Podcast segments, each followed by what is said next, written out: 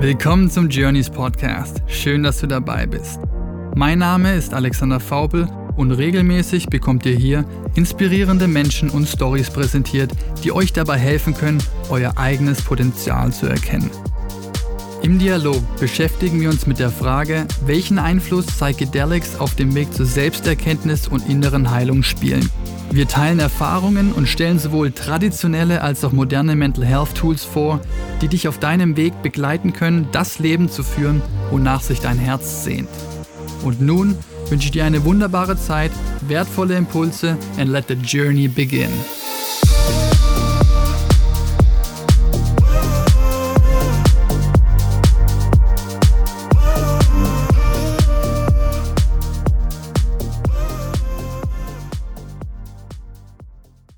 Dieser Podcast behandelt Thematiken, die das Thema Drogen berühren können. Dieses Format dient rein der Aufklärung und stellt keine Aufforderung zum Drogenkonsum dar.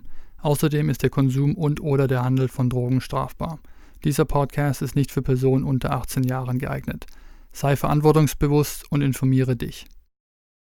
Herzlich willkommen, eine neue Folge hier beim Journeys Podcast. Mein Name ist Alexander, ich bin dein Host und heute ein Thema, das viele Leute beängstigt oder so eine starke Angst erzeugt, dass sie sich mit dem Thema niemals aktiv beschäftigen wollen und das ist die Angst vor dem Tod oder das Sterben im Generellen und der Prozess des Abschiednehmens von jemandem, den man liebt oder wenn man sich selber auf dem eigenen Sterbeprozess befindet.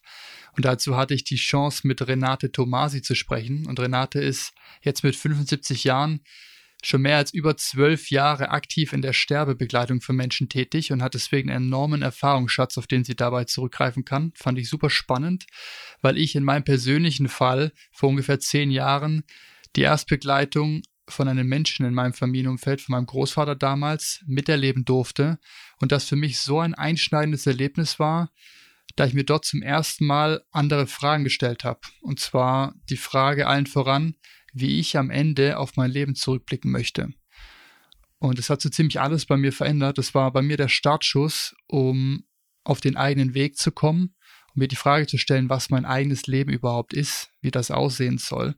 Und das ist mein Wunsch mit der heutigen Folge an dich vielleicht, dass du dir einer ruhigen Minute die Frage stellst, läuft es hier alles gerade nach meinem Plan? Oder gibt es Dinge, die ich verändern kann? Und dabei die Lektion von Renate mit einbeziehen kannst, wie wir uns besser auf den einen Tod vorbereiten können, was die Dinge sind, die Sterbende am meisten am Ende ihres Lebens bereuen, um den Tod als Mittel und Werkzeug zu nutzen, um das eigene Leben mit mehr Erfüllung und Bewusstsein zu gestalten, um jeden Tag tatsächlich vollumfänglich genießen zu können. Ganz viel Spaß bei der heutigen Folge. Super spannende Diskussion, die ich hatte mit Renate. Danke fürs Einschalten. Danke vorab schon fürs nächste Mal beim Reinhören. Bis dahin, be yourself. Renate, ich freue mich sehr aufs Gespräch mit dir. Und ich bin wie soll ich sagen? Ich war sehr berührt, als ich deine erste Nachricht bekommen habe. Ich weiß nicht, ob du dich erinnerst, du hast mir mal eine E-Mail geschrieben, schon ein bisschen her. Ja. Und da war sowas drin wie, boah, Alexander, ich muss erst mal sagen, super, was ihr da macht und ich würde super gerne unterstützen in irgendeiner Art und Weise. Ich habe schon einen langen Lebensweg hinter mir, aber vor allem auch in der letzten Station, so die letzten zwölf Jahre in meiner Rolle als Sterbebegleiterin, glaube ich, haben wir da eine Überlappung und ich glaube, es wäre schön, wenn wir mal ins Gespräch kommen. Und der letzte Teil vor allem, der hat mich voll berührt und ich meinte, ja, bitte, lass auf jeden Fall reden und Deswegen haben wir jetzt heute die Chance, auch mal in dem ersten Podcast ähm, mal zu beleuchten, was du denn so alles Wildes in deinem Leben bisher getan hast und auch vor allem mit der Rolle. Wildes, und ja. Da freue ich mich drauf. Vielen Dank erstmal. Danke dir. Schön. Ich freue mich auf das Gespräch. Ja. Super. Ich habe mal ein bisschen auf deine Homepage gespickelt und äh, wir hatten kurze Zeit auch schon davor gesprochen und im Prinzip um, um eine lange Geschichte mal so ein bisschen zu verkürzen und auf den Punkt zu bringen. Aber du kannst es gerne erweitern. Du bist ja jetzt auch schon ein paar, paar Jahre länger als ich zumindest auf dem Erdball unterwegs. Ja? Du bist 75, wenn ja. ich, wenn ich ja. richtig informiert bin. Richtig, genau. Ja, ja. In Deutschland geboren, warst lange Zeit aber auch in den USA, hast in Kalifornien gelebt und jetzt bist du wieder so zurückgekommen im Prinzip zu den Wurzeln, back to the roots, bist hier right. auch ja. genau lehrerlich tätig, unterrichtest, gibt Seminare und es hat viel mit Spiritualität zu tun, aber vor allem diese Rolle ähm, du hast viel Energiearbeit gelernt und so weiter und da schauen wir nachher auch mit rein. Aber diese Rolle als ausgebildete Sterbebegleiterin. War mir gar nicht bewusst, dass es die gibt. Ja. Es ist wie so eine ja, das ist es. Ja, Ne? das, Also Sterbedula, ich weiß nicht, wie man die bezeichnen kann. Also für die Geburt kennt man das natürlich so, Geburtshelferin und Begleitern, aber Ja. Sterbeweg und den natürlich logischerweise auch unterstützenden Prozess dort wird, äh, denke ich, gerne übersehen oder ist einem nicht bekannt. Mir war es zumindest so. Ja, und das Und- ist immer, das ist immer mein Thema. Du hast es jetzt genau angesprochen. Also, wenn ich höre und sehe, was junge Leute jetzt haben, ein junges Ehepaar, die bekommen jetzt ein Baby, dann kommt eine Babyshower, dann werden die, das Zimmer wird angestrichen, rosa oder blau, dann kriegen sie eine, äh, ein Bettchen wird gemacht, äh, Mobili wird aufgehängt und so weiter. Es wird sich also gefreut wie verrückt auf dieses ungeborene Baby, vielleicht noch äh, Yoga äh, Mhm. und ja. Und dann denke ich immer, ist ja alles wunderschön, aber was ist denn mit dem Ende des Lebens? Das ist doch genauso wichtig. Warum wird das nicht zelebriert? Warum wird darüber nicht geredet? Warum wird sich da nicht vorbereitet? Das ist also, ich bin, das, das macht mich ein bisschen stutzig und auch ärgerlich, weil du sagtest eben, du wusstest gar nicht, dass es sowas Mhm. gibt. Ja, Ich, ich wohne in so einem kleinen Kaff in, in Niedersachsen, da sind vielleicht 20, 25.000 Menschen und wir haben öfter mal so von Hospiz, also in der Stadt, so einen, einen Wagen, wo wir uns vorstellen mit Flyer, mit, mit, äh, mit Kärtchen, mit kleinen Spielen, die ich anbiete und so. Und das sind sehr, sehr viele alte Leute, die hier in dieser Stadt wohnen. Und alle Leute, die ich anspreche, also ewig, das ist, geht schon seit ewigen Zeiten so, die, sagen dann, ach nein, ich bin noch nicht so weit. Die kommen aber mit Rollator. mhm. Die kommen mit Rollator, können, sind wirklich alle schon über 80 und sagen, es, oh nee, ich brauche das noch nicht. Ich sehe es als Kampf an oder als Anstrengung, den Hospizverein Bückeburg oder Opal, so nennen wir uns, vorzustellen, weil die Leute sind so dagegen, dagegen. Ich weiß gar nicht, was, die- die Mhm. haben solche Angst, unglaubliche Angst und so und achten nicht das Ende des Lebens. Sie achten nur den Anfang des Lebens. Und das finde ich sehr, sehr schade. Das Ja. ist, so würde ich es bezeichnen. In meinen Worten hätte ich gesagt, wahrscheinlich ist es Angst, die die meisten Leute so lange in der Verdrängung leben lässt, bis es Ja. eben kurz vor Ja. zwölf ist und man nicht mehr wegschauen kann. Aber das ist ein super spannender Themenkomplex. Ich glaube, da stand, sind wir nachher auf jeden Fall mit drin. Ja. Ich, ich, wenn ich nochmal deine Homepage zurücknehme, da stand nämlich auch sowas drin wie, dass wir anfangen müssen, holistisch, das heißt ganzheitlich zu denken und auch zu lernen, dass wir Eigenverantwortung für unser Wohlempfinden und Wohlbefinden es. übernehmen sollen. Und zwar So nicht nur für den Körper, was die Ja. Leute, also jeder spricht gerne über die Wehwehchen im Körper und vielleicht auch Ja. im Geist, aber Ja. keiner spricht über die Seele. Wir wissen, Körper, Geist, Seele, die Trinität, alles zusammen sorgt für das gesamtheitliche Wohl. Ja. Und wieso, woran liegt es, ja, dass wir über diesen Seelenanteil nicht sprechen? Und ich kann da nur von meiner eigenen Geschichte ausgehen, das habe ich hier schon oft erwähnt. Ich hatte weniger ein religiöses Upbringing, ja, ich, ich hatte da keinen Bezug zu und Ja. in irgendeiner Art und Weise war mein Leben auch nicht, ich sag mal, förderlich, um an was Großes, Ganzes zu denken und zu glauben. Ich habe tatsächlich eher auf dem Weg so ein bisschen den Glauben daran verloren und über Mhm. meinen Weg hat es dann auch über die Substanzen später wieder so eine Verbindung gegeben nach da oben. Das war dann so, ah, warte mal, da Ja. gibt's ja noch was Größeres und Mhm. alles, was ich gelesen habe dazu, macht jetzt plötzlich Sinn, aber das ist ja wahr, da gibt's ja was. Okay, krass. Was hat dich aber dahin geführt, Alex? Ja, Was das hat- war, warum? genau, das waren verschiedene Stationen, aber das passt sehr passend zu dem Gespräch mit dir heute. Und zwar es Aha. ist ziemlich genau zehn Jahre her, als mein, mein Großvater gestorben ist. Und ich habe ihn begleitet mit meinem Vater zusammen ähm, im Sterbeprozess, wirklich beim letzten Atemzug. Und ich habe davor noch niemand, also Oh. live sterben sehen. Das war das erste Mal und dann auch einen Ja. Familienangehörigen. Und ich werde diesen Ausdruck in seinem Gesicht mein Leben lang nicht vergessen. Und das war für Mhm. mich, wenn ich jetzt zurückschaue, ein Aha. bewegender Moment. Es war wirklich so ein Moment, wo man dann sagt, mein Leben ging ab da in eine andere Richtung, weil es für Ja. mich klar war, okay, ich möchte gerne mein Leben anders gestalten, weil ich in dem Ausdruck von meinem Großvater leider, äh, und Mhm. da sprechen wir gleich zu, wie ein richtiges oder ein aus deiner Sicht gutes Gehen oder Abschied nehmen aussehen kann, Mhm. aus meiner Sicht eine Menge nicht richtig lief und es auch in seinem Gesichtsausdruck zumindest Konnte man mich, sehen in den ja, Augen, ich, ja. ich, ich habe es zumindest erkannt und das war für Ja. mich, es Mhm. mag jetzt komplette Interpretation sein, aber für mich vor zehn Jahren, was ich gesehen habe, war Reue. Und das war für mich Oh. so ein angstvoller Moment, dass ich dann innerlich mir gesagt habe, okay, I don't know what to do, but this Ja. is not it. Ja, Und ich verstehe. muss irgendwas verändern. Und das heißt, das hat mich so ein bisschen wachgerüttelt und ich habe mich da, das war dann so Anfang 20, Anfang Mitte 20, zum ersten Mal mit dem Thema Tod wirklich konfrontiert gesehen Wow. und, Ja, und ja, dann ja. mir die Frage gestellt, okay, wenn du deinen letzten Atemzug nimmst, Was was- willst du? ja, und was ist, was möchtest du, dass dein letzter Gedanke und die Gefühle sind, mit denen du dich verabschiedest? Und das hat ga, ganz schön in mir gerüttelt. Weißt du, Alex, ich finde das ganz toll, dass du das jetzt erwähnt. Das ist also merkwürdig, weil bei mir fing meine Reise an mit dem Tod meines Vaters. Hm. Genau dasselbe.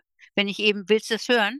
Bitte, Oder- bitte, ja, bitte. Also mein Vater das ist ungefähr 20 Jahre her, sage ich mal, in Deutschland. Ich bin hierher gekommen, weil mein Vater krank war und der wollte nie im Alters, im, äh, ins Altersheim oder ins Krankenhaus. Er kam aber ins Krankenhaus, hatte eine ganz schlimme Lungen, was ich Emphysem oder sowas. Jedenfalls war er sehr, sehr krank und ich habe zwei, drei Geschwister. Keiner hat mir geholfen, ich war alleine. Mein Vater lag in der Intensivstation, ich sag mal drei bis vier Wochen und ich war Tag und Nacht bei ihm und habe unglaublich gelitten. Es war ganz, ganz furchtbar. Ich war vollkommen überfordert. Ich wusste nicht, worauf ich achten muss. Ich wusste nicht, äh, was bedeutet es, wenn er unruhig ist, wenn er sich hin und her bewegt. Hat er Angst? Hat er Schmerzen? Ähm, also ich bin von Pontius zu Pilatus. Ich bin zu den Ärzten gegangen. Ich habe mit den Schwestern geredet. Ich habe den Pastor angerufen.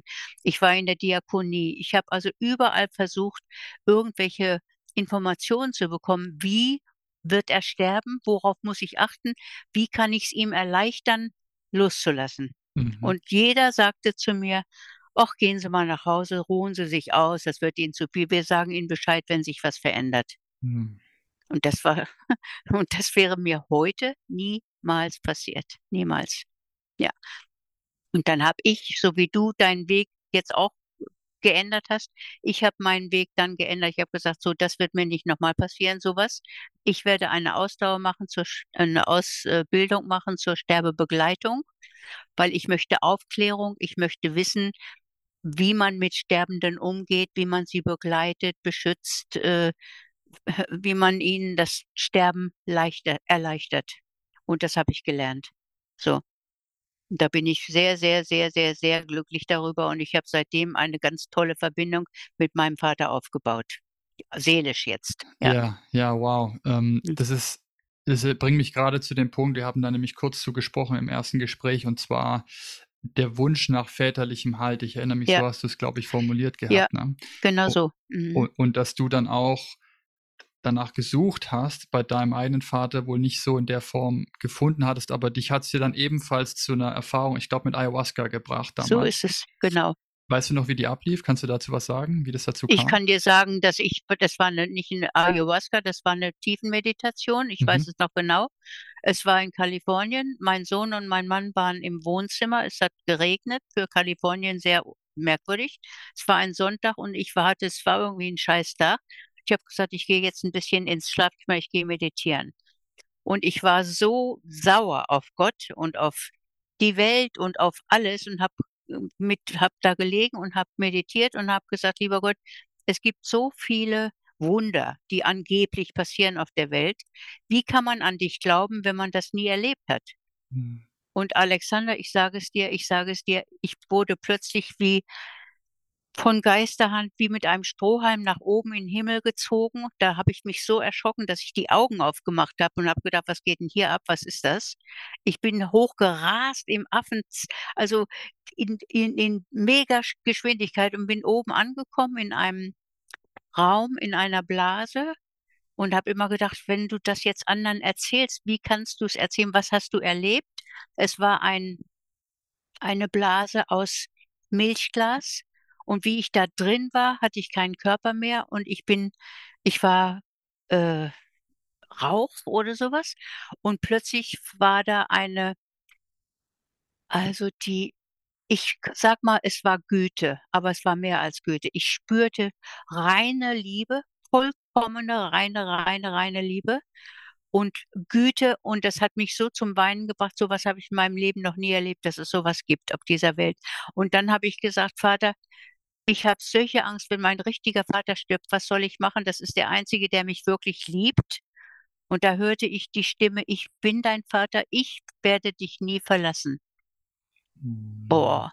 Und dann dieses Liebesgefühl. Wie lange das gedauert hat, weiß ich nicht, ob das 'ne Stunde war oder 4 oder 10 Minuten, weiß ich nicht.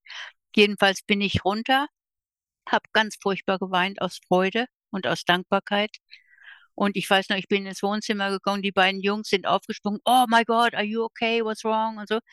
Ich habe gesagt: „Kinder, ich habe eben Gott gesehen.“ „Das gibt's doch gar nicht.“ Ja, und dann habe ich erzählt.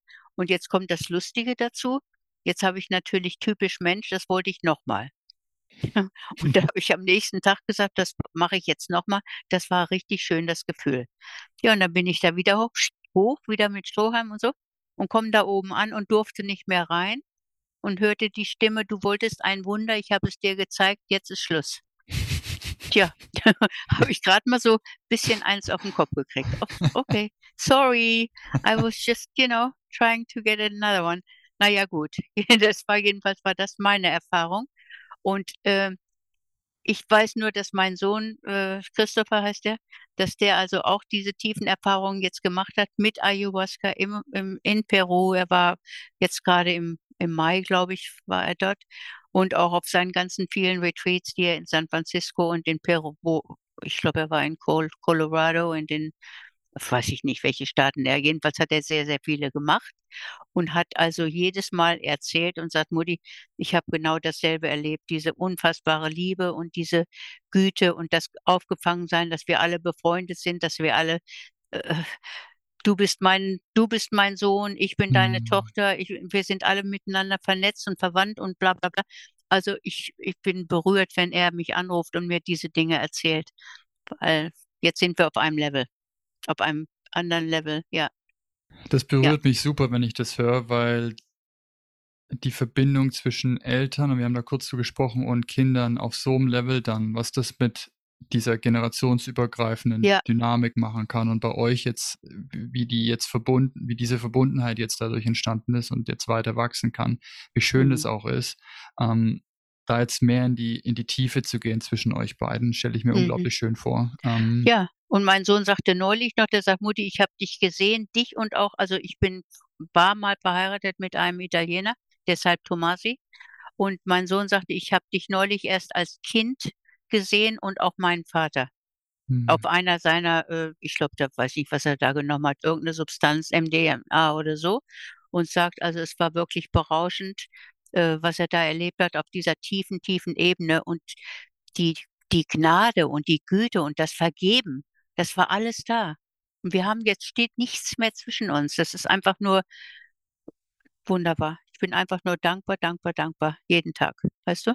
Und du Ja. hast es grad schön, finde ich, beschrieben, dieses du bist du bist auf Knie gefallen im Prinzip, hast gesagt: „Vater oder lieber Gott, wie soll man denn an dich glauben, wenn man das nicht erfährt?“ Man hört oder liest das und aber wie soll ich das denn begreifen? Bitte Ja, zeig es mhm. mir doch. Und du hattest Ja. dann diese Erfahrung und das ist immer meine Rede, wenn ich hier darüber spreche, warum diese Selbsterfahrungen so stark sind. Und für mich war das der Wendepunkt, ne? Mein Opa ich Mhm. habe gesagt, mein Großvater ist gestorben. Das war für mich: „Oh, Schockmoment. Okay, irgendwas muss sich ändern.“ Die Suche hat dann da so wirklich begonnen. Ich wusste nicht, nach was ich gesucht habe. Es war nur ein: „Oh, das ist es nicht. Also, Mhm. bitte irgendwie anders.“ Und dann ist so sage mal, meine spirituelle Reise hat da im Untergrund begonnen und dann hat die eben auch über die verschiedensten Abzweigungen und Verirrungen auch zu diesen Mhm. Werkzeugen geführt, wie jetzt diesen psychedelischen, ähm, als Beispiel oder Atemübungen, einfach Ja, ja, ja. Bewusstseinserweiterung, Ja, ja, wo ja, man ja. dann oder in tiefen Meditationen, wo dann eben, wie du sagst, diese tiefen Räume betreten werden können, wo Genau. all das, was du grade so schön beschrieben hast, plötzlich gefühlt werden kann. So ist das. Genau. Weißt du, ich treffe manchmal Leute also, ich habe ja nun sehr, sehr viele, äh, Studenten auch und so. Und ich treffe manchmal Leute, die sagen: „Ja, ja, habe ich alles das habe ich gelesen, das habe ich gelesen, das habe ich“ und wissen einfach alles, haben aber nichts verstanden, Mhm. weil es die haben's im Kopf, haben sie's gelesen haben sie's schon, aber sie haben's nicht umgesetzt. Das muss durchs Herz und dann durch 'n Kopf und dann wieder und dann haben sie's verstanden. Und dann muss ich immer lächeln, weil ich denke: „Na dann, wie alt bist du? Na du schaffst es vielleicht noch dieses in diesem Leben.“ So 'n bisschen. Aber es sind es sind immer wieder solche Situationen, die mich zum Lächeln bringen und wo ich dankbar sage: „Oh, ich bin so froh, dass ich auf diesen Weg geschickt wurde, dass das meine Mhm. Berufung war und dass ich dem Ruf gefolgt bin.“ Das ist also wirklich, und ich weiß noch damals, wie ich aus Kalifornien hierher, ich war ja also die Verrückte aus Kalifornien, die spinnt ein bisschen mit ihrem, ich habe auch früher äh, Hypnose gelernt, also und dann musste ich mit meinem, der arme Sohn, der musste immer mit mir üben, weil äh, ich hab, muss ja jemanden haben, der mir vertraut. Ja, und der arme Chris, der muss, oh nee, Mutti, nicht schon wieder. Ich sag, komm hinlegen und ja, ja, ja. Jedenfalls, und da haben die immer gedacht, wie ich nach Deutschland kam zu Besuch meiner Eltern, dass ich nicht alle Tassen im Schrank habe. Und jetzt habe ich eine ganz schöne Geschichte, die genau das auf das passt, was du eben gesagt hast. Ich habe vor vielen, vielen Jahren in Santa Monica war meine Gruppe. Und da haben wir eine Übung gemacht, eine Meditation, und zwar war das auf deine eigene Beerdigung gehen. Und die habe ich hier in Deutschland dann auch für meine Leute mal gemacht. Und die Antwort auf dieses, auf die eigene Beerdigung gehen ist, du siehst dich selbst im Sarg legen und fragst dich, was habe ich nicht getan? Was bereue ich, was ich nicht getan habe? Und dann kommen irgendwelche Leute rein, die weinen oder nicht weinen, und du hörst die Menschen sprechen. Und dann hörst du und plötzlich siehst du jemanden, den du nie erwartet hättest, der ganz, ganz traurig ist, wo du sagst, oh shit, dem hätte ich noch das und das sagen müssen. Oh my Gott, das und das habe ich vergessen. Also die Moral von der Geschichte ist, nichts auf die lange Bank schieben, macht es heute oder morgen, aber bitte nicht übermorgen oder nächstes Jahr oder wenn ich pensioniert werde. Yes, yes. Du sagst es gerade, ich habe Anfang des Jahres den Hoffmann-Prozess selbst gemacht und da haben wir diese Wow. Übung getan und das war sogar Schön. verbunden mit, man hat sich draußen ins Gras gelegt und hat wirklich diese, diesen Sterbeprozess nachgestellt und es war super intensiv, der Prozess, kann ich jedem empfehlen. Also wirklich, wirklich sehr krass, was da hochkam und vor allem, wie du sagtest, unerwartete Menschen und die, die Idee dabei ist, dass die Leute das komplett unverblümt sagen. Die sagen dir straight up die Wahrheit und Ja, du, genau. du nimmst es an, was dort gesagt wird und es ist zum Teil Ja. sehr schmerzhaft, wie du gerade Ja, ich gesagt weiß hast. es. Ja, ja, ja. Und das ist so schön, wenn du dann Leute hast, diese, wo du, wo man was, wo man über irgendetwas redet und man muss nur nicken. Weil ich hatte auch schon dieses Gefühl. Weil ich, ich finde es leid, mich erklären zu müssen oder zu kämpfen und zu sagen, "Hä, du musst das und das machen. Keiner muss irgendwas machen. Jeder geht dann den Weg, den er gehen möchte. Und jeder geht den Weg, wenn er bereit ist, den zu gehen. Tja, und ich bin nur das Zwischenglied zwischen meinen Studenten und weiß ich wem. Und ich tue mein Bestes, um jedem Menschen eine, eine Erfahrung zu vermitteln, die er umsetzen kann in sein Leben, positiv umsetzen kann in sein Leben. Ja, das finde ich jetzt super spannend, weil wie, wie sieht das ganz konkret aus? Ich habe jetzt bei mir im Team, die Charlie, die hat jetzt ihren Vater jetzt erst in den letzten Monaten im Sterbeprozess begleitet und wir haben dazu jetzt auch einen Podcast aufgenommen, der sehr emotional war und sie war für den Grund, weil sie gemerkt hat, sie hat im Prinzip ihn plus auch die eigene Mutter zu Hause für anderthalb Jahre war sie im Prinzip der, der Buffer, so in der Mitte, emotional und hat dann Raum gehalten. Und das war so anstrengend für sie auch, Ja, ja, dass sie ja, gemerkt hat, boah, da ist so viel in mir, was sich da gerade aufbaut und ich muss das, ich habe bisher keinen Raum gekriegt, das zu fühlen und zu prozessieren, ist deswegen nach Peru, hat dort ähm, wieder schamanisch gearbeitet und hat Wow. natürlich auch genau die Antworten bekommen und ist so tief in diesen Trauerprozess rein. Und sie hat gesagt, äh, im Podcast auch gesagt, es hat sich angefühlt wie auf einem seelischen Level konnte ich mit der Seele von meinem Vater alles klären, was zu klären Wow, war, weil er schön. war zu dem Mhm. Zeitpunkt nicht mehr wirklich ansprechbar und war sehr disillusioniert und das war nicht mehr so einfach, aber da konnte sie das tun und hat Mhm. dann auf dem Seelenebene sozusagen Frieden Mit ihm, ja, können. oh, wie Genau. schön, wie schön. Ja, Super schön. Und dann kam sie zurück und dann ging es nur noch ein paar Wochen weiter, bis er tatsächlich dann gegangen ist. Und es war dann trotzdem natürlich super schwer, anstrengend und traurig, aber sie hat gemeint, diese Vorarbeit und sich damit einfach so tief zu beschäftigen, hat so viel geholfen, vor allem aus ihrer Sicht, dass sie dann in dem Moment, wenn es dazu kam, ruhig war und friedlich mit ihm diesen Übertritt machen konnte. Und da würde ja, mich jetzt super interessieren, aus deinen zwölf Jahren Sterbebegleitung, du hast gesagt, es gibt aus deiner Sicht einen guten Weg und einen weniger guten. Und was sind da die Unterschiede aus deiner Sicht? ja. Ja, es gibt definitiv gut und weniger gut. Ein gutes Sterben hört sich komisch an, aber es gibt tatsächlich gutes Sterben. Äh, gutes Sterben ist für mich, wenn ich spüre oder wenn ich irgendwo hingehe, wo ich jemanden begleite, wenn ich höre, hier ist alles besprochen, hier ist alles aufgeräumt, hier ist alles geklärt. Wenn, wenn hier, wenn die endliche Zeit bewusst erlebt wird, dann sind die, wenn die Leute in geredet haben über alles, wenn sie das Gesamtsein, das Zusammensein genießen können, das ist gutes Sterben. Wenn sie die letzten Tage oder Wochen, die da sind, wirklich nur mit, mit ihren Liebsten verbringen, ohne großartige Blockaden lösen zu müssen. Das soll alles vorher geschehen. Ein gutes Sterben ist, wenn der Mensch zur Ruhe kommt, wenn wir, wenn er äh, weiß, er ist gut aufgehoben. Zum Beispiel, sagen wir mal, jemand hat äh, Krebs. Wir arbeiten als Sterbebegleiter. Wir arbeiten ja auch mit dem Palliativteam, also PCT Care zusammen. Wir arbeiten mit den Schwestern zusammen. Wir arbeiten mit dem Pastor, mit der Onkologie, mit den ganzen Leuten und der Mensch weiß, dass er gut aufgehoben ist. Er hat alles geregelt und jetzt geht es ans Sterben. Wir, sind, wir haben gute Gerüche, die wir, wir massieren die Hände, wir äh, beten, wir singen ein Lied, wir äh, sind der Mittelsmann zwischen Ärzten und Patienten. Die Leute, wir schauen, ob jemand Medik Medikation braucht, ob er unruhig ist oder nicht. Wir leiten das weiter an die Ärzte. Also wenn ein Mensch sich gut aufgehoben fühlt und er weiß, jetzt ist mein, jetzt ist meine Zeit gekommen, dann kann er gut gehen. Hm. Wenn jemand aber nichts aufgeräumt hat und nicht liebevoll in seinem Leben gewesen ist und am Sterbebett dann zu hören, nichts ist in Ordnung, dann wird es schwierig und dann wird es ganz, ganz schlimm und es macht mich unglaublich traurig, weil die Menschen haben sich mit Nebensächlichkeiten ihr Leben vergeudet. Sie haben niemals die Wahrheit miteinander geredet.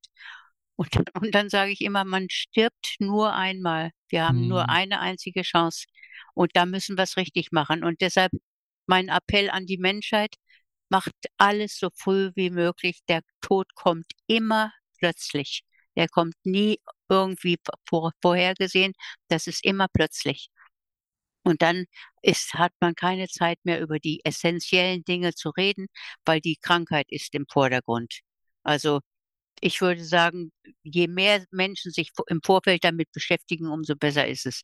Ein guter Abschied ist zum Beispiel, sich im Vorfeld alles zu besprechen, offen zu sein miteinander, auch die unangenehmen Themen zu besprechen und das Leben, was wir jetzt haben, Alexander, das Leben zu genießen und zu sagen, ich habe eine Mappe, da ist alles drin und gut ist fertig.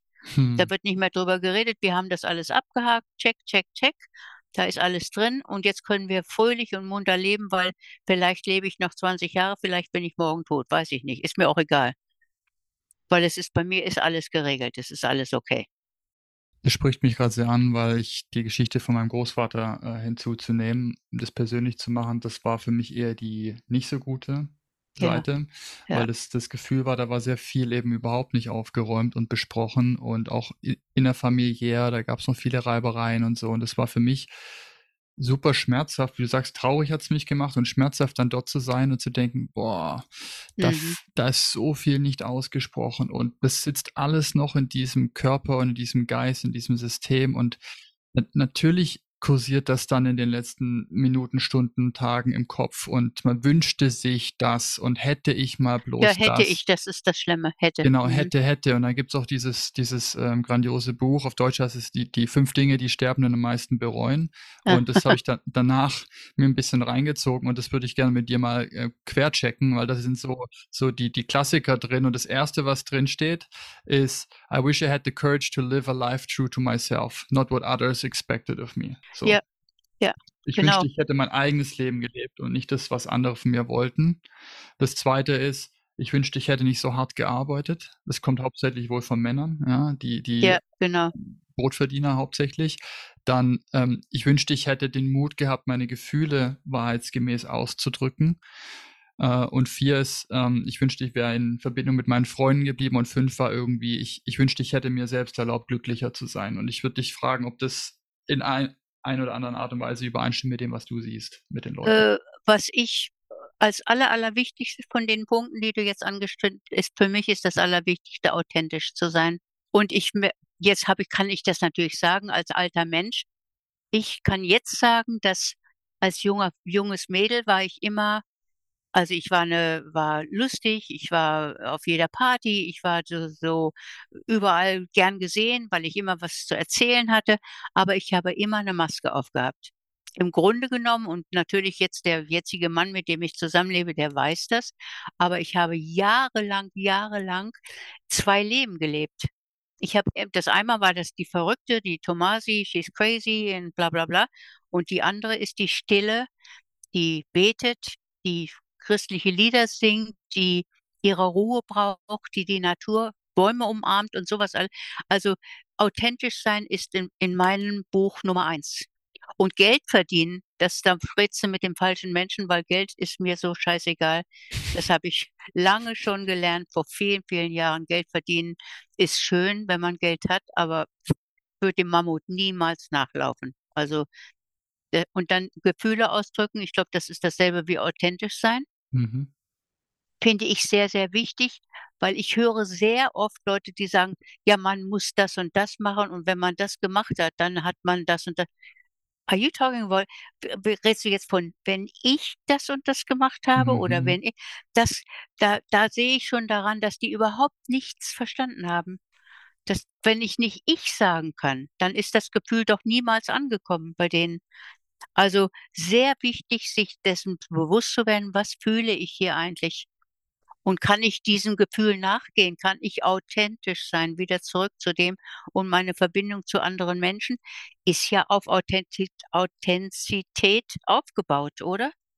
Sehe ich genauso und du hattest es vorhin angesprochen, es kommt mir grad der Gedanke noch mal. Du meintest, ja, du warst dann die verrückte Tomasi und die she's crazy und so weiter. Ähm, oder bei uns jetzt in den in der Retreat-Begleitungen auch, wenn wir so mit Leuten arbeiten und ich kann das für mich selber sehen, der der Weg, der dann heißt: „Ich gehe den Weg“ ich nenne jetzt jetzt mal Selbsterkenntnis oder Ja, den ja, spirituellen Weg ja. oder der Weg zu dir selbst oder was auch immer, wie man den nennen möchte, aber der ist der kann sehr einsam sein, weil die Ja, aller allermeisten Menschen da draußen sich nicht auf diesen Weg begeben. Warum nicht? Ja, weil der auf gar keinen Fall erst mal angenehm ist, Ja. so.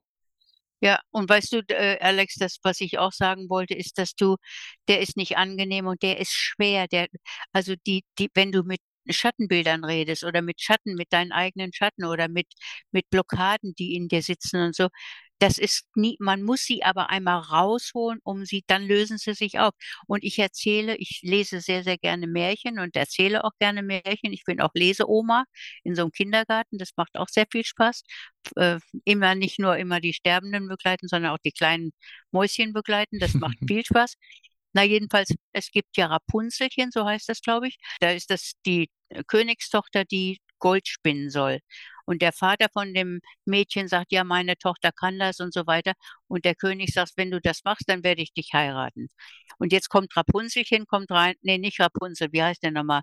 Äh, äh, das dass ich Rumpelstilzchen, so, das ist Rumpelstil so, und im Endeffekt ist es so, dass der Rumpelstilzchen sagt: „Wenn du meinen Namen errätst, dann brauchst du mir nicht dein Kind zu geben“, weil die hatten vorher besprochen: „Wenn ich dein das, äh, Stroh zu Gold mache, dann werde ich dein Kind bekommen, wenn du das 1. Kind bekommst.“ Und jetzt geht gehen ganz viele Späher gehen in die Welt hinaus und gucken, welcher Name ist außergewöhnlich. Sie wollen den Namen von dem spinnenden von dem goldspinnenden Kreatur wollen sie finden und finden im Endeffekt am 3. oder 4. Tag finden sie, da ist ein Späher, schaut zu und sieht, dass Rumpelstilzchen tanzt und sagt: „Oh, wie schön, dass niemand weiß, dass ich Rumpelstilzchen heiße.“ Und jetzt geht das der Späher geht zurück, erzählt der Königstochter das.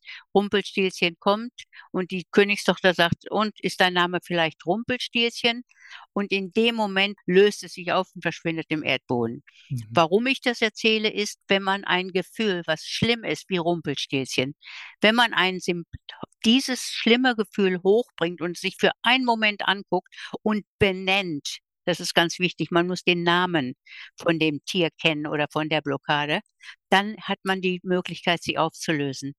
Dann löst es sich auf. Aber wenn man sie niemals anschaut und nicht hochkommen lässt, dann kann sie sich ja nicht auflösen.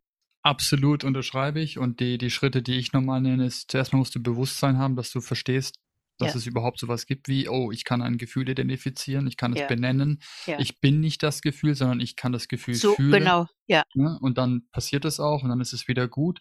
Und der Prozess einfach, das war für mich jetzt die letzten Jahre und das ist auch das, was wir eigentlich den den Leuten versuchen nahezubringen, weil das hier so verschütt gegangen ist, ja. Es ist es ist so pervers eigentlich, dass wir das wieder erlernen müssen, aber wahrhaft wahrhaftiges Fühlen für mich im Kern, so zu sein mit dem, was gerade da ist und es nicht zu verdrängen, zu verleugnen, zu verschönen und so weiter. Da sind wir wieder bei Authentizität und bei wahrhaftigem Fühlen. Das das ist der Schlüssel für mich zu der wahren Begegnung und dem Kontakt, der dann entstehen kann daraus. Aber wenn das nicht passiert Wenn das nicht passiert, dann kann ja kann sich ja nichts verändern, Alexander. Das ist es ja, ne? So, und spätestens, wenn du damit wenn du's überhaupt zu lange machst, weil der Körper natürlich, wenn du das seit 30 Jahren gekonnt vermeidest, sich in der Regel früher meldet mit mit Schmerzen, Wehwehchen und Krankheiten. The Aber wenn body takes äh, keeps Keeps the score. score, ja, genau. Ge wunderbar, ja, ja. Genau, und, ähm, spätestens im letzten Moment dann aber all das hochkommt und es ist so es war für mich dann in dem Fall so schmerzhaft zu sehen, weil was ich gesehen hatte, war eben keine Leichtigkeit und: „Oh, jetzt darf ich zurück nach Hause und ich hatte 'nen 'nen reiches, beschenktes Leben“ Ja, und so mhm. weiter und ich habe Kinder und Enkelkinder und: „Oh, es ist jetzt meine Zeit zu gehen, danke“, sondern es war ein das war mehr so 'n, oh, Scheiße Schlimm. einfach. Ja, Ja, es war ja. oh, und es hat mir so 'ne Angst versetzt in dem Das Moment, wie ich. Ja, gesagt, ja. Mitte Mitte 20, dass ich gesagt habe: „Wow, okay, ist egal, was für 'ne Angst auf der anderen Seite bei mir steht“, im Sinne von: „Ich ich muss mich jetzt die Karriere ändern oder 'n anderen Schritt gehen“, aber die war plötzlich so vernichtend klein im Vergleich zu der Idee, dass ich dann irgendwann im hohen Alter dasitze und mit so 'ner Ja. Angst Oh, gehe. schrecklich, ganz schrecklich. Ja, ja. Furchtbar. Auf der anderen Seite, Alexander, ist es doch so, dass du jetzt du bist ja nun auch noch sehr jung, dass du jetzt schon diesen Weg gehst. Das ist das, was mich umhaut, was ich so toll finde. Das finde ich so wunderbar, weil was du noch alles vor dir hast und was du die Menschen, die du mit dir nimmst mit dir auf diese Reise nimmst, das ist einfach großartig. Ich sage nur Chapeau, Chapeau, Chapeau. Weißt du? Und ich erinnere mich, ich war 30, glaube ich. Das hatte ich dir neulich ja am Telefon gesagt. Ich war 30 und, äh, lebte in Kalifornien und meine Eltern kamen natürlich jedes Jahr zu Besuch für monatelang. Und jeden Mittwoch bin ich zu meinem Psychologen gegangen. Und wie ich jedes Mal, wenn ich nach Hause kam, war ich ja später als normal, weil ich normal kam ich um weiß ich, um 5 nach Hause von der Arbeit und da kam ich erst um 7. Da hat meine Mutter oder mein Vater haben sich nie gewundert, wo ich war. Am jeden jeden Mittwoch. Und dann sagte die Psychologin: „Ja, Frau Tomassi, das müssen Sie Ihren Eltern sagen, dass Sie beim Psychologen waren.“ Nein, das habe ich gesagt: „Das kann ich nicht. Das kann ich nicht.“ Heute würde ich sagen, selbstverständlich musst du das deinen Eltern sagen. Die haben ja das ist ja nicht, dass die was falsch gemacht haben. Wir wollen gemeinsam die Schatten anschauen.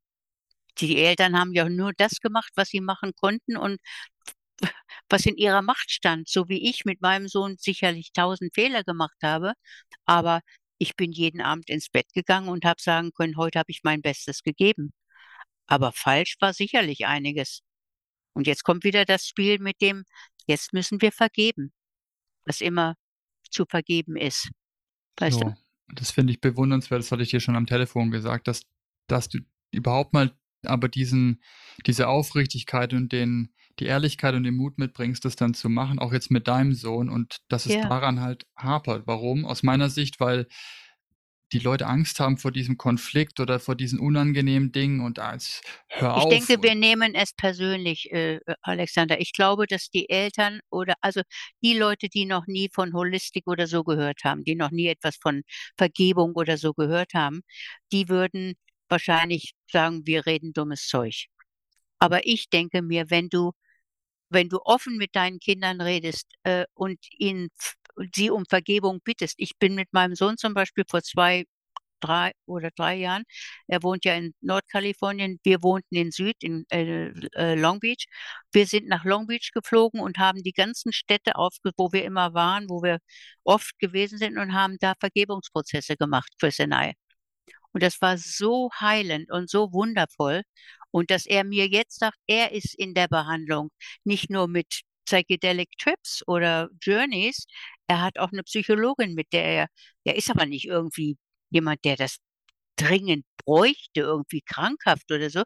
Er macht es, weil er lernen will über sich selbst und über die Welt und über die über Encounters mit mit Menschen und so weiter. Und das finde ich so toll, dass wir darüber reden können, ohne Schuld, ohne Schuldzuweisung, nur in Liebe, einfach nur in Liebe. Und dann fange ich an zu weinen, wenn ich darüber nachdenke, wie viel Mut dieses Kind sich, also mein Kind, mein großes Kind, wie viel Mut der ge gehabt haben muss, um dieses Ayahuasca alleine zu trinken, zu sich zu nehmen im mhm. Urwald. Mhm. Oh, ich weiß nicht, ob ich das könnte. Ich weiß es nicht, weil das ist ja nun eine Erfahrung, die und ich weiß noch, er hat mir gesagt: „Mutti“ ich habe immer gesagt er hat, äh, immer mit der Pflanze geredet und hat gesagt: „Please, please, please be gentle with me, please be gentle.“ Ja. Und he learned what he had to learn. Ja, genau. Weißt du? The plan showed him. Ja, Ja, so ja, ist es. Ah, ja. wundervoll. Vielen Dank, Mhm. äh, für deine Gerne. Worte. Ja. Ähm, ich ja, das berührt mich, weil ich das leider in sehr, sehr, sehr vielen Begebenheiten eben nicht sehe und die meisten Mhm. Leute, die zu uns kommen, äh, entweder auf Retreats oder in die Arbeit dann das Thema kommt immer hoch. Es ist immer der Eltern-Kind-Konflikt und die Beziehung, die da natürlich begonnen hat, ne, die Konditionierung und die ersten paar Jahre des Großwerdens. Und Mhm. Da geht auch die jegliche Art der Arbeit und Reise schaut da einmal mindestens rein, ja. Und da geht's hin, um zu verstehen, woher wir diese ganzen Prozesse, Dynamiken und Konditionierung bekommen haben. Ja. Nicht, wie wie du richtig sagtest, nicht aus gewolltem Verschulden, sondern einfach, weil die Eltern es nicht besser konnten und Ja, dann eben. Ja. daraus eben zu lernen und das zu verarbeiten, gemeinsam doch bitte, Und diesen um Zyklus zu unterbrechen. Ich finde, das ist ganz, ganz wichtig. Mhm. Und genau, und den zu unterbrechen heißt dann, ich stelle mich hin und ich bin dann der oder diejenige, die jetzt diese diese Kette durchschneiden kann. Und da sind wir und wir hatten das vorhin im Gespräch kurz dazu 'n Stück weit auch aus meiner Sicht fast aufgerufen, das zu tun, weil die Vor Vorgeneration oder noch die davor, ich sage jetzt mal deine Generation, da Ja. gab's Ja. Lebensumstände wie Weltkrieg et cet da gab's ganz andere Themen. Da hat sich keiner mit Selbstverwirklichung beschäftigen Genau, können, genau. so. Ja, ja, ja, ja. In meiner Generation und der danach ist es jetzt so, okay, ja, ich würde jetzt gerne 'n bisschen mehr vom Leben als nur ich arbeite kräftig und hart und dann, wie du sagtest, in die Pension und dann darf ich mein Leben genießen. Das war so der Glaubenssatz, mit dem ich groß geworden bin. Und Ja, dann ja. bei diesem Wachrüttler von mir kam dann: „Also, mein Leben muss ja schon also, ich möchte gern, dass es irgend 'ne Art von Bedeutung hat, wenn 'Ne am Tiefe Ende“ spürte, ja, Ja. 'ne Mhm. Tiefe, irgend 'ne Ja. Verbindung mit was Ja. was Tieferem als nur ich arbeite und schlafe und esse und Ja, ich verstehe dich total. Ja. nicht mehr so. Und ich immer mehr und mehr und ich bewundere das, dass immer mehr sehr viel jüngere, ähm, Menschen auch Ja, Gott sei Dank. Ja, mit Gott solchen Fragen kommen und wach werden und sich auf Mhm. diesen Bewusstseinsweg begeben, der und da kommen wir wieder zurück zu dem Ursprungsthema, kein einfacher ist und mit erst Schattenarbeit und den ganzen Dingen zu tun hat, aber dann am Ende von unserem Leben aus meiner Sicht zu 'nem guten Ende führen kann, So wenn ist es. wenn man Genau sich so selber dann nicht zumindest nicht vorhalten muss: „Oh, ich wünschte, ich hätte mal Ja. mein Leben gelebt“ oder „Ich hätte den Mut gehabt, mich für mich zu entscheiden und meine Träume zu verfolgen“ und so Genau, weiter. genau. Und weißt du, mein Sohn hat mir irgendwann geschrieben, jetzt vor Kurzem, unsere Beziehung hat sich ja verändert, aber er sagte zu mir: „Weil ich mich von dir als gesehen gefühlt habe und ich habe mich von ihm gesehen gefühlt.“ Also, diese andere Ebene, auf der wir jetzt sind, ist einfach unfass unfassbar. Ich bin einfach nur berührt, dass wir auf zur selben Lebenszeit dass ich noch a in meinem Alter noch erlebt habe, dass mein Sohn mit mir dieselbe Sprache wir sprechen jetzt dieselbe Sprache. Das ist einfach und er schrieb mir: „Ich liebe dich, Mama. Du warst und bist ein verdammt fantastischer Führer durch dies verrückte, verrückte Leben.“ Und dann und das ist jetzt für dich, für ist von Chris für Alexander Vaubel. To my warte mal hier. My love to Alexander Vaubel, my brother from another mother. Many of his podcasts have I listened to on my daily drive after dropping off my daughter at school. Und dann auf Deutsch wieder zur für mich. Ich bin glücklich und dankbar, dass wir all diese tiefen Erfahrungen miteinander teilen dürfen. Ich bin stolz auf dich und auf das, was du bist. Ich bin wirklich stolz darauf, dein Sohn zu sein. Wow. Das ist cool, Ja. also, kann man Ja. als kann man als Mutter sich was Schöneres wünschen als Nein, das? kannst du nicht. Also, ne. Kannst du nicht.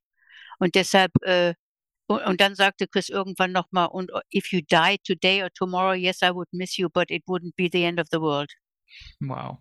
So ist es, so soll es sein. So soll es sein. Wow, super schön. Ja. Ähm, und das ist eigentlich, wenn du jetzt so eine Aussage überhaupt treffen kannst, ich komme wieder zurück zu dem, wenn du kein Konzept hast vom Sterben, Ja. vom Gehen, von diesem, ich, ich verlasse diese irdische Ebene und des Menschseins Mhm. und da kommt in erster Linie höchstwahrscheinlich sehr viel Angst mit, weil ich habe ja nur dieses Leben und dann ist es Ja. vorbei. So. Für mich sind diese spirituellen Erfahrungen durch Meditation, Tiefmeditation und oder Substanzen etc. sind für mich einer der Use Cases ist eben genau das. Für mich hat sich dadurch diese Angst vorm Tod komplett verändert. Ich will nicht sagen, Ja. dass ich sie nicht mehr habe, aber die, die hat sich so gravierend verändert, dass ich weiß für mich persönlich, okay, it's just another step to another So, realm genau, journey. ja. So. Und da würde mich interessieren, wenn du jetzt mit diesen, was ich vorhin angesprochen, diese älteren Leute sind 80 und tun so, als ob sie noch 100 Jahre hätten.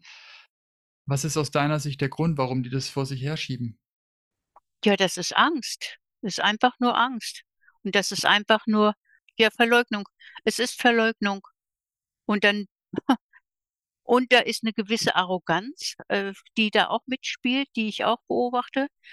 Und äh, dann denke ich immer, woran haltet ihr euch fest? Wir, du hast eben gesagt, du hast die, dieses Buch mit den fünf verschiedenen, äh, ja, und da fällt das in diese Kategorie, fällt das hinein, dass die das Leben oder das, was sie jetzt leben, wichtiger sehen, ansehen als, also bloß, don't rock the boat, dass sie auf gar keinen Fall eine andere Rolle an, in ihrem Leben einnehmen wollen, weil sie nicht wissen, wie das geht.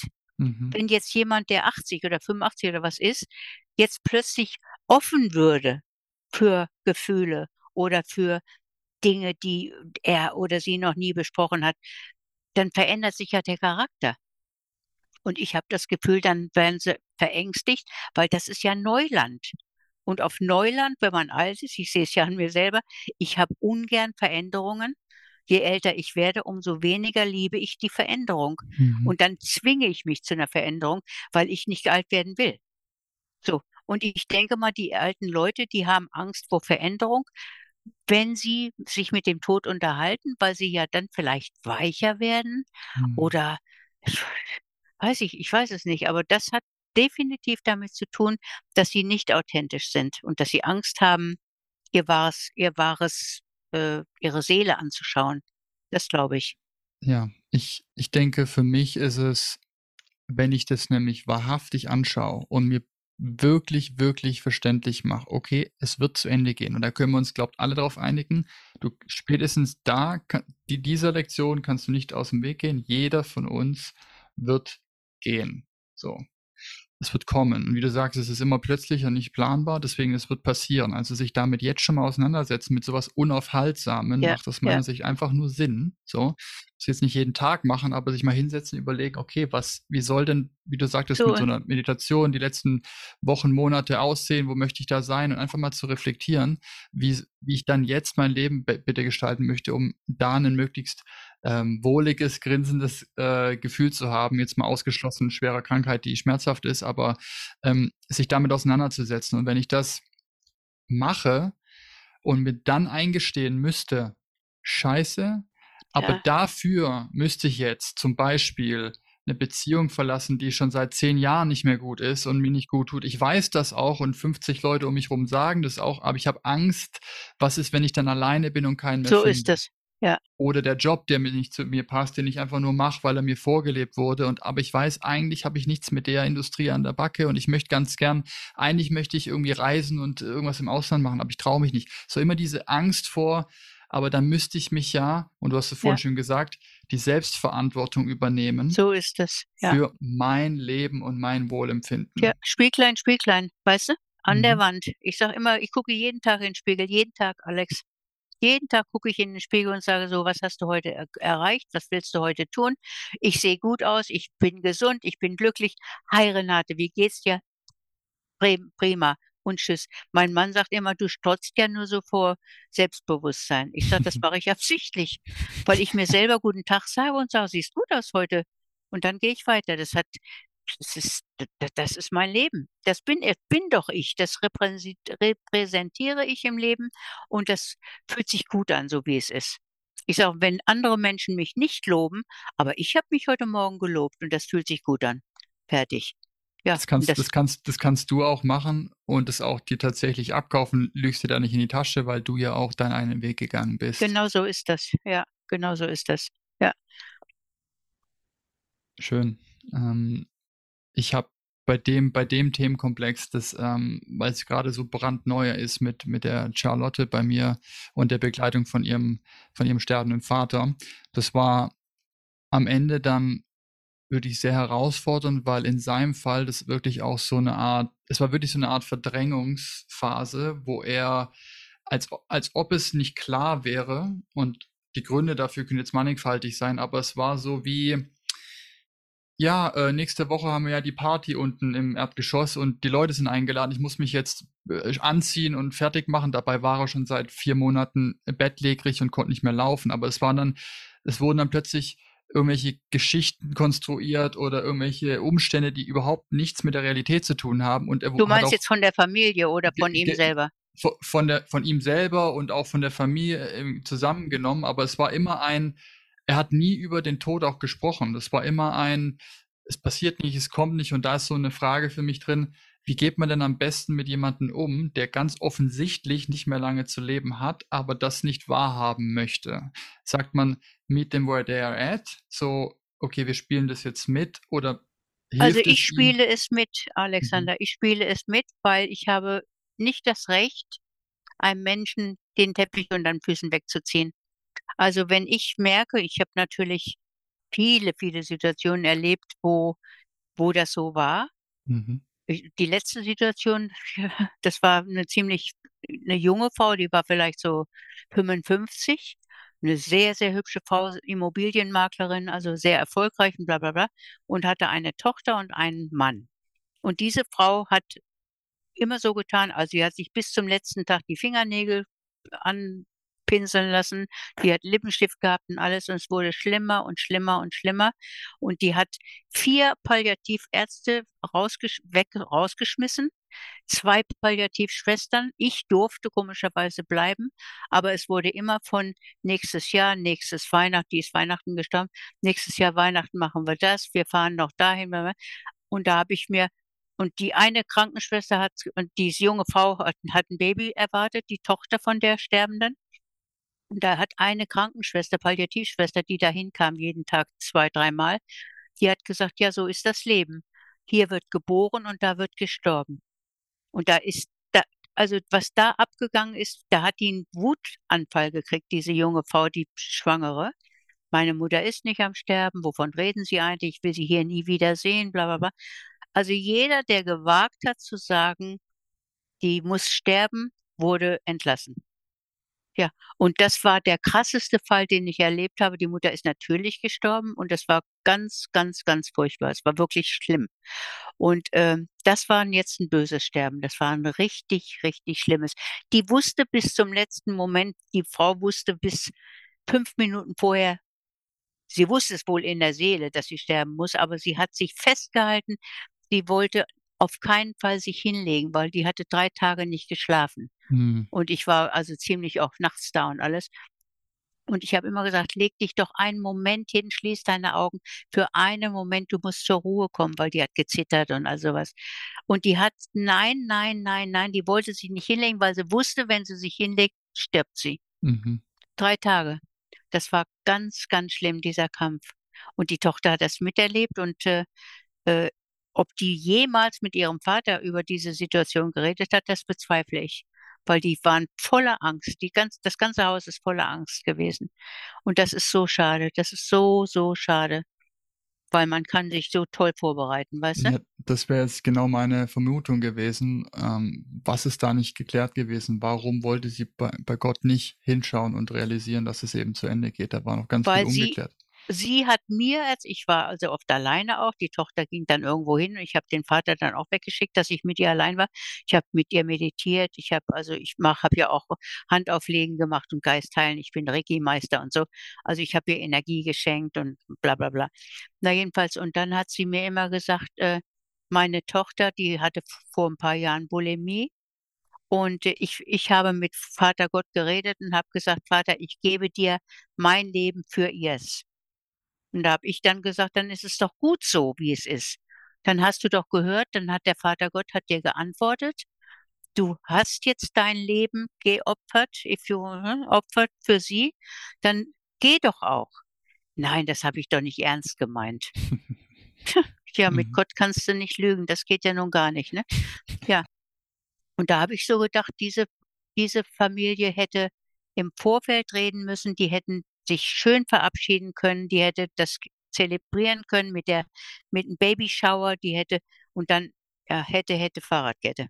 So, ne?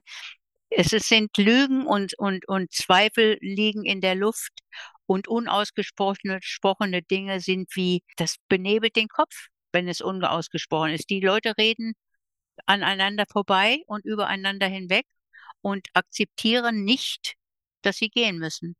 So. Und das tut mir immer so leid, wenn ich so was sehe. Ich habe viele solche Situationen schon erlebt. Und manchmal ist es auch, dass die Menschen sterben wollen, aber das Umfeld lässt sie nicht sterben. Mhm, ja. Wenn die Kinder jetzt zu, äh, Mama, Papa bezogen sind und wollen das einfach nicht wahrhaben, das gibt es auch. Mhm. Aber ich meine, es gibt so viele verschiedene Sterbearten, wie es Menschen gibt. Ich sage nur im kümmert euch drum, redet darüber, mach es in 'ne Mappe, abheften und weg damit. Jetzt kannst du dankbar sein, dass dein Leben so schön ist. Mhm. Das ist meine Quintessenz zum zum Glücklichsein. Würdest du, wenn du sagst jetzt auf Retrospektive 12 Jahre Sterbebegleitung, die Lessons learned daraus für dich, wenn du dir das aussuchen könntest, wir wissen's natürlich nie, aber wie würdest du dir denn dein Wunschende ausmalen oder vorstellen? Wie wie würdest du das planen? Ja, das ist sehr also, das da habe ich auch wieder 'ne Geschichte. Und zwar, wir haben ja immer Supervision, also alle 6 Wochen für mit der Hospizgruppe. Eine junge Frau hatte ihre Mutter lag im Sterben und die hat gesagt: „Aber die ist so, die will mich nicht dabei haben.“ Mhm. Weil die weiß, dass die Tochter Hospiz ist und sie möchte nicht mit diesem Gedanken im Bett, sie wissen, dass die Tochter sie begleitet. Mhm. So. Also, die hat alles abgesagt. Der Einzige, der kommen durfte, war ihr Sohn und war ihr Ehemann. Und dann sagte der Supervisor guckte so in der Runde und sagte: „Wie möchtest du denn sterben? Wie möchtest du denn sterben? Wie möchtest du?“ Bla bla bla. „Wen willst du dabei haben?“ Und alle sagten: „Ja, am liebsten mit meinem Mann“ und „ja, ich mit meiner Tochter“ und da da da. Und jetzt kommt der zu mir und guckt mich an und ich habe aber nichts gesagt. Und da sagt er: „Frau Tomasi, wen wollen Sie denn dabei haben?“ Da habe ich gesagt: „Niemanden.“ Und da war plötzlich da hättest du 'ne Nadel hättest du fallen hören. Ja, wieso wie? Wie jetzt? Wie jetzt? Ich sage: „Ich möchte alleine sein. Ich möchte nicht, dass ich mich ich weiß, der Mann, mit dem ich lebe, der liebt mich abgöttisch und den möchte ich nicht an meinem Bett sitzen haben, weil ich mich jetzt um mich kümmern muss.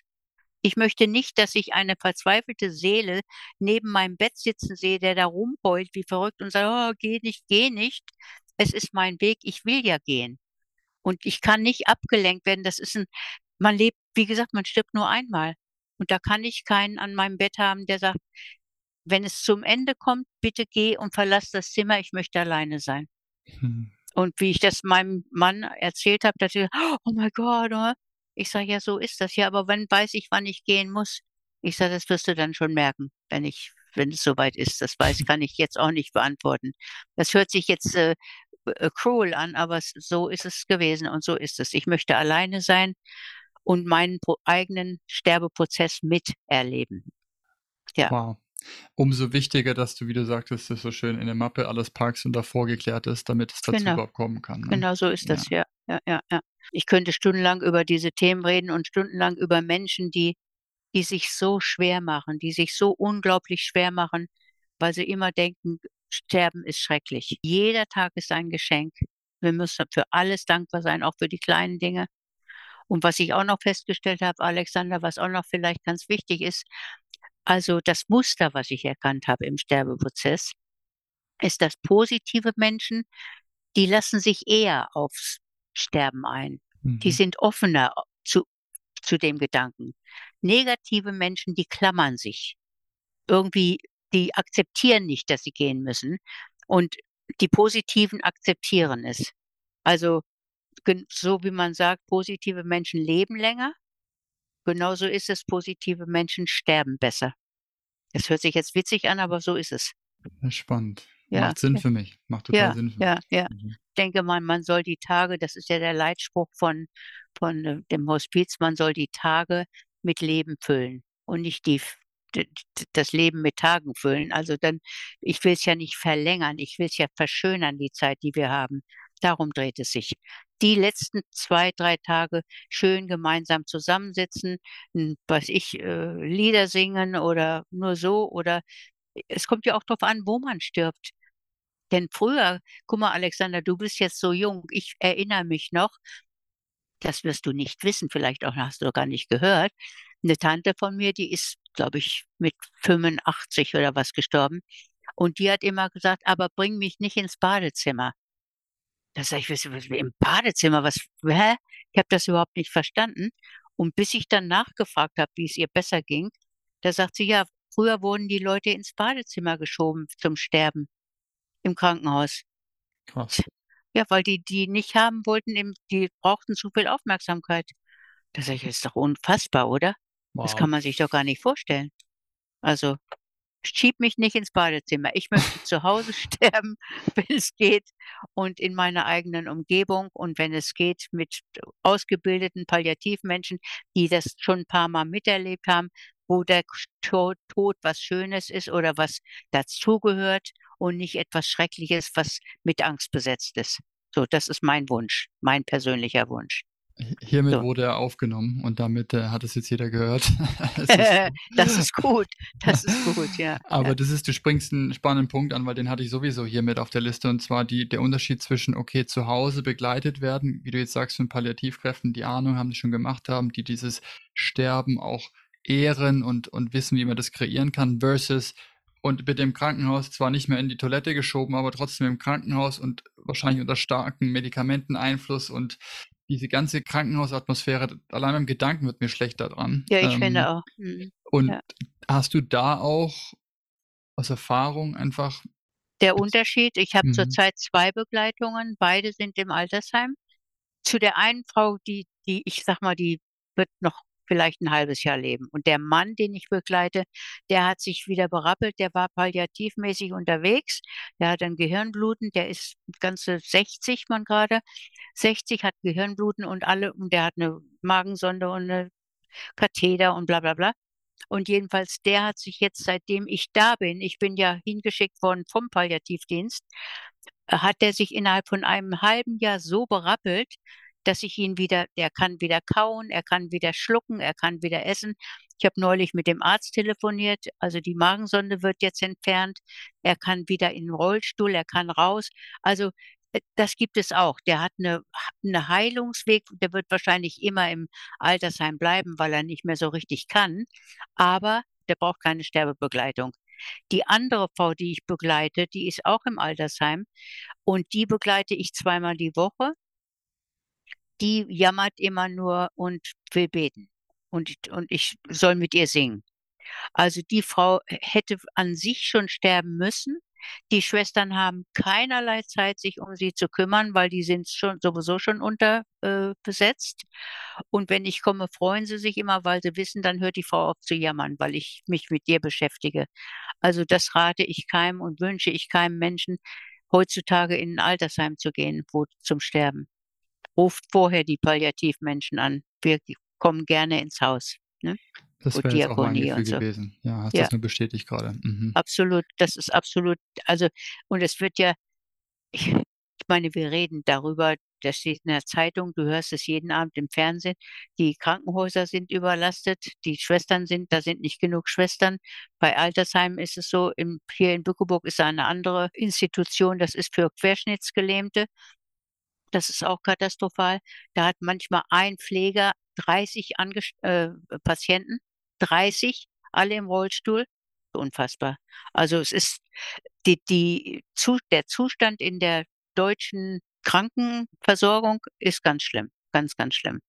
Also, und deshalb denke ich für mich als ich bin ja ehrenamtlich unterwegs, ich plädiere und deshalb bin ich bin ich so wenn ich in der Stadt so, äh, äh, Wochenende mal so ein Pla Plakat aufhänge und rede über Palliativ oder über Sterbehilfe, dann mache ich das, weil ich versuche, auch andere Ehrenamtliche ins Boot zu holen. Wir brauchen alle Unterstützung. Wir müssen wir kommen alle irgendwann mal dahin, äh, und wir brauchen Unterstützung. Wir müssen uns gegenseitig helfen, denn die jungen Leute, die sterben langsam aus, die gehen da nicht mehr hin. Wer will denn im Altersheim sich um alte Leute kümmern? Kein Mensch. Die jungen Leute haben andere äh, Interessen, ne? Und deshalb ist es ganz, ganz wichtig, Ehrenamtliche ins Boot zu kriegen und zu sagen: „Gebt mir doch bitte eine was weiß ich, zwei Stunden die Woche.“ Ist ja nun wirklich nicht zu viel verlangt, oder? Ja. Oder was weiß ich, eine Begleitung. Und die Ausbildung ist sehr intensiv. Das dauert ungefähr ein Jahr. Und wir werden also wirklich, wirklich, wirklich ganz toll unterrichtet und so weiter. Also das ist schon man braucht dann keine Angst mehr zu haben, wenn man zu einem Sterbenden geht, weil man wirklich alles gelernt hat, was zu was man tun muss und kann in einer Begleitung. Also man fühlt sich ziemlich sicher. Das ist das erste Mal ist vielleicht ein bisschen komisch, weil man manche Leute haben noch nie einen Toten gesehen. Aber im Grunde genommen, wenn man das ein paar Mal macht, dann wird wird man feststellen, das ist eine sehr, sehr also, mir gibt es ganz viel Kraft und ich bin ganz, ganz demütig dadurch geworden. Und ich bin sehr, sehr froh, dass ich diese Arbeit machen darf. So. Das das das glaube ich dir. Das ist so bei mir hat es gerade wieder die Erinnerung an den Tod von meinem Großvater hochgebracht. Dieser Moment, der wird also hätte der nicht stattgefunden, wäre ich auf einem ganz anderen Weg, Ja, äh, als ich jetzt ja, bin. Und das war ja. wirklich die dieses aus direkte Auseinandersetzen mit diesem Ende und dass man sich das einfach mal freiwillig, bewusst reinzieht. Vielleicht auch einfach mal Freiwillig, in ja. 'n Alters auch als junger Mensch sich mal in 'n Altersheim begibt und dann einfach mit älteren Menschen dort sitzt und mal fragt, wie es denen geht und was sie bereuen und was sie anders machen So, würden. genau, genau, genau. Ja. So, ähm, Mhm. und ich ich glaube also, das pa passt eigentlich sehr gut rein. 'N guter Freund von mir hat gestern hat mir 6 Fragen geschickt und gemeint, weil seine Mutter grade selbst im Sterben liegt und hat gemeint, hier so 6 Fragen, die man dem sterbenden Elternteil stellen kann als Kind. Und das sind also, ich fand die super schön, deswegen nenne ich die hier kurz. Was ist deine schönste Erinnerung von uns beiden? Oh, das ist toll. Mhm. Wie war das erste Jahr mit mir als Baby? Was ist das Netteste, das ich je für dich gemacht habe? Was wünschst du dir am meisten für deine Kinder? Was sind die besten, was die nicht so schönen Dinge am Älterwerden? Und Ja. woran möchtest du, dass ich mich immer erinnere, wenn du nicht mehr da bist? Oh, das ist ja wunderbar. So, und Das allein ist ja dies diese. Fragen zu nutzen, um da in diese Verbindung zu kommen, wie du sagst, diese worum's wirklich geht. Ja. Dann sich darauf noch mal zu besinnen, zu sagen: „Guck mal, das ist hier gemeinsam entstanden.“ Das ist sehr, sehr schön. Sehr also, äh, weißt du was? Das werde ich mir auf das mache ich da mache ich mir kleine Flashcards von. Das werde ich mir mitnehmen. Das nehme ich mir mit. Das werde ich das bringe ich in unserem in fact next Wednesday nächsten Mittwoch haben wir Hospiz äh. Da werde ich genau diese Sätze mitnehmen und fragen, ob wir das benutzen wollen jetzt in unserer Arbeit. Das Oh, finde ich schön. wie schön. Ja, das hat Ja, mich sehr berührt, weil ganz, bei ganz toll. beim Gedanken daran, ich werde die selber meinen Eltern stellen und das einfach diese diesen Bezug dann dadurch herzustellen zu diesem, was nicht ausgesprochen ist, um da vielleicht 'n Eintrittstor zu Genau so bekommen. ist das. Ja, ja. So, ne? Ach, Und ich ja. finde es so schön. Ich finde es so schön. Ich finde es so schön. Danke, Mhm. danke, danke, danke, danke, ehrlich. Sehr, sehr gern. Renate, wenn du überlegst, das hast du grad schon 'n bisschen skizziert, aber wenn du jetzt 'nen ich sage mal, 'ne Art Workshop oder 'n Seminar oder 'nen Kurs, äh, designen müsstest, ne, so in puncto, was du den Leuten gerne an die Hand geben würdest, um sich bestmöglich vorzubereiten als Begleitung für jemanden, der stirbt. Was wäre denn in so 'nem Kurs was müsste da mit drin sein aus deiner Sicht? The most das Wichtigste ist Compassion. Also, der Mensch muss muss, äh was ist Compassion? Leidenschaftlich sein? M mi Äh, Mitgefühl. Mitgefühl, das ist die das A und O. Wenn das Mitgefühl nicht da ist, dann wenn es jetzt nur Voyeurismus ist, Da gab es einige bei uns in der Gruppe vor vielen Jahren, die wir, das haben wir sofort gemerkt natürlich, dass die, dass die nicht am Menschen interessiert war, sondern nur an dem, wie geht das? Ich will das lernen, hier im Kopf lernen, aber nicht im Herzen lernen. Und das passt nicht, das, weil die Sterbenden merken das.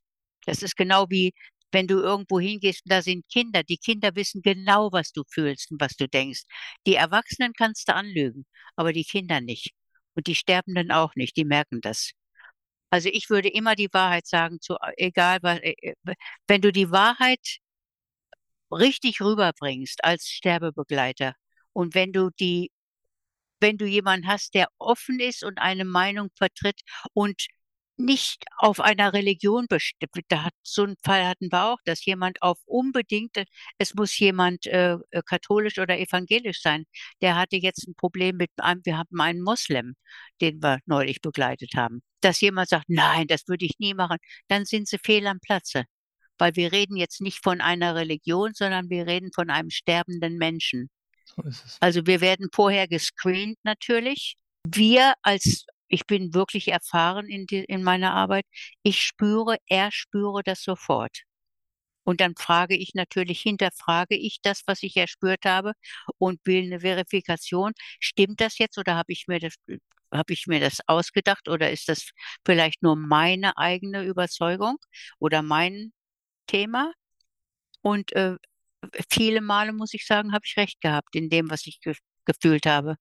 Also ich denke mal, Ehrlichkeit, nicht auf Recht po zu pochen, ein offenes Verhältnis zu Menschen, ohne, ohne zu bewerten. Vor allen Dingen, das ist ganz wichtig, nicht immer alles zu bewerten. Weil das ist sehr, sehr anstrengend, wenn jemand immer nur ein Label auf irgendwo draufdrücken muss. Das, ich möchte meine eigenen äh, Meinungen vertreten, ich möchte meine eigene Erfahrung machen und ich möchte oft durch mich durch meine Begegnungen lernen, durch meine eigenen, nicht durch das, was ein anderer mir vorschreibt. So. Also ich denke mal Offenheit und Ehrlichkeit, das ist das Wichtigste. Und ja. Ehrfurcht. Ehrfurcht. Und Ehrfurcht vom Leben und dem Tode. Und mhm. Dankbarkeit auch noch, ja. Mhm. Guck mal, alle, alle diese, alle die Werte oder die, die Eigenschaften, die du gerade genannt hast, die würde ich alle mit in den Charakterpool von einem Tripsitter ausstecken. Ähm, und da ist die Brücke auch wieder zu dieser Arbeit, die, die ich jetzt seit ein paar Jahren machen mhm. darf, mhm. muss ich sagen. Ja, und diese Begleitung von Menschen in so einem psychedelischen Prozess, der sehr wohl, wenn der hochdosiert in einem sicheren Rahmen und auch mit einer Intention versehen stattfindet, dass es auch dem Ego an den Kragen geht, dann sind ja, die eben. Ja. Prozesse, nehme ich an, ähnlich wie dem im Normalsterbeprozess jetzt mehr bis auf die körperlichen Sachen ausgeschlossen, aber auf dem geistigen Level die Angst vor dem, was passiert, wenn ich dann nicht mehr da bin, etc. Und in diesen, in diesen Räumen, auch auf diesen Substanzen, wenn das Bewusstsein so erweitert ist, alles gespürt wird. Und der, der dort in der Erfahrung ist, der spürt alles. Alles, nervös ja. bist, alles. Deswegen alles, was du gesagt hast, mitfühlend, offen, non-judgmental und für den Menschen da sein wollen. So ist es, so. ja. Mhm. Ja, Alles ich sage immer, weißt du was, Alexander, wenn ich im Krankenhaus oder wo immer ich jetzt jemanden habe, den ich besuche, und wenn dann die Schwestern oder wer immer da zuständig ist, nicht das tut, was er mir sagt. Also der Arzt kommt heute Morgen nochmal oder wir haben ihm schon, wir haben schon, äh, wir haben nicht genug Leute, der kann noch nicht aufs Klo oder weiß ich. Also die sagen, die erzählen mir irgendwas und ich merke, dass das nicht stimmt. Oder ich warte und da kommt kein Arzt. Oder ich warte, ich klingele absichtlich mal, wenn ich im Raum bin, um zu sehen, wie lange es dauert, bis jemand kommt. So, und dann, ja, wir hatten keine Zeit und oh, das ging doch nicht und ja, ich habe es ganz vergessen. Ne? Und dann sage ich immer, wenn das deine Mutter wäre, wenn es dein Vater wäre, wenn es dein Kind wäre, würdest du dann auch so reagieren? Die Antwort ist nein. Mhm. Also warum ist meine Frage an die Menschheit, warum könnt ihr nicht alle so agieren, als wenn es deine Schwester wäre, dein Papa, dein Opa, so wie du. Wäre das nicht wunderbar, wenn wir jeden so behandeln würden, wie er es verdient? Also, und dann denke ich immer, es, es darf keine Unterschiede geben zwischen, ja, die, die klingelt zweimal am Tag und die nur einmal am Tag, also ist die besser. Also, ja, ja. Ich, ich finde es ich find's schön, dass ich da deine, deine, deine Wut oder deine Empörung raushöre, weil mir geht's ähnlich und auch da wieder die Arbeit, die diese Zusammenführung, diese Bewusstseinsarbeit mitbringt, ist genau, genau diese Auflösung von diesen Grenzen von du und ich empfinden und innen und außen und so ist zu, es. zu verstehen. Und da schließen wir den Kreis wieder zum Anfang vom Podcast. Die, die Ebene, die dafür eingenommen werden muss, aus meiner Sicht, ist eben diese geistige. Und wenn wir die nicht wenn wir da nicht einsteigen und dann auch über die, die Entwicklung als Bewusstseinswesen in diese Richtung gehen und auf mhm. diesem körperlichen, zerdenkenden Level bleiben, dann werden wir nie in diese ähm, Vergebungsarbeit, in die mitfühlende Arbeit und in dieses, diese Einsicht in das, was wir gerade besprochen haben, eintreten können. Und deswegen da die, der Appell oder der Wunsch auch von mir, dass möglichst viele Menschen sich auf diesen Weg begeben, so hart er dann auch sein wird am Anfang, weil wir sich diese Themen bewusst werden muss und das gehört dazu, aber aus meiner Sicht der einzige Weg in die Freiheit und in den Frieden nachher genau. führen kann zum ja. Ende. Rumpelstilzchen. Rumpelstilzchen. Rumpelstilzchen. Mir kam gerade noch was, und zwar ein Buch, das dir vielleicht auch, vielleicht mal beim Vorlesen von jemandem, das ist, ein, das ist eigentlich ein Kinderbuch, das heißt Das Märchen vom Tod. Und dadurch, dass du. Oh, das kenne ich, das habe ich, das habe Ja, ja, ja. Ja, von das der kleinen Seele auch. und so weiter, das ist super ja. schön. Ja. ja, Oh, Alex, du bist so wunderbar, ehrlich. das gebe ich sehr ja. gerne zurück. Äh, danke, ich, danke, danke, danke. Vielen lieben Dank für diese wunderschöne Aufnahme. Lieben Dank auch an deinen Sohn. Ähm, ja, vielen Grüße Dank. nach Kalifornien rüber, weil ich, ich fühle ihn an der Stelle auch. Und ja, einfach großartig, dass du dich ja. gemeldet hast. Ich glaube, viele, viele ja. spannende Punkte dabei für Leute, die zugehört haben. Und ich kann auch nur meinen Hut ziehen vor, vor allem, wie du mhm. auch jetzt mit deinem Sohn in der Verbindung und in die Arbeit gemeinsam diese ja, dieses, dieses ja. ehrliche, aufrichtige Miteinander geht und ja. wie schön es ist zu hören. Und ich glaube, das wird eine Menge Leute berühren. Und da der Appell, Dankeschön. bitte macht es doch einfach, Dank. bevor es zu spät ist, weil genau so ist es. Jetzt ja. seid ihr halt noch da zusammen. Nutzt es einfach. Jetzt ist die Zeit und das ist ein Liebesbeweis, wenn man es jetzt schon macht. Genau. Das ist ein Liebesbeweis. Also liebt euch und alles ist gut. Vielen lieben Dank, Renate. Alexander, ich danke dir. Ich wünsche dir alles Gute und für meinen, von meinem Sohn, if he needs a place to crash, tell him to come over. You. Das werde ich in Anspruch A place to crash, you know what I mean? ja. Alexander, ich danke dir für deine wunderbare, äh, für die Podcasts. Ich höre sie mir sowieso immer an. Und ich danke dir für dein Tun und dein Dasein und für dein Wirken. Großartig. Chapeau, Chapeau, Chapeau. Ich freue mich, wenn wir uns mal persönlich treffen, lieber Ja. Renate. Ich wünsche dir alles Gute. Ich Mach's dir auch. gut. Mach's bye, gut. Ciao. Bye. Ciao.